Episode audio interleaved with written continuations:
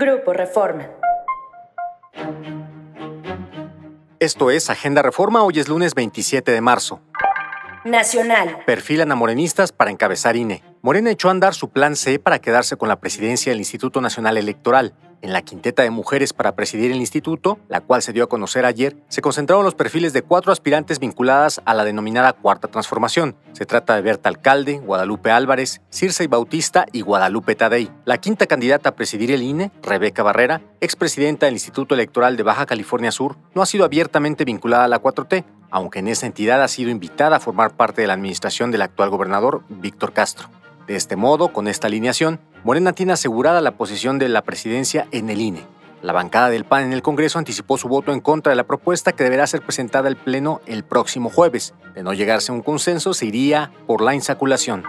Negocios. Imponen horarios a aerolíneas, dejan inoperantes las pantallas. La nueva imposición de autoridades del Aeropuerto Internacional de la Ciudad de México de colocar en sus pantallas los horarios que asignan a las aerolíneas y no los que están notificados y se venden a los clientes desorientó ayer a los pasajeros. El Aeropuerto Internacional colocó en las 415 pantallas de ambas terminales los horarios autorizados a las líneas aéreas, pero resultaron inoperantes pues en la mayoría aparecían como vuelos demorados. Expertos aseguran que las aerolíneas van ajustando sus vuelos por factores como condiciones meteorológicas, seguridad operacional, sistemas de navegación, presentación tardía de tripulaciones, permisos, limpieza de aviones, suministro de combustible, entre otros factores.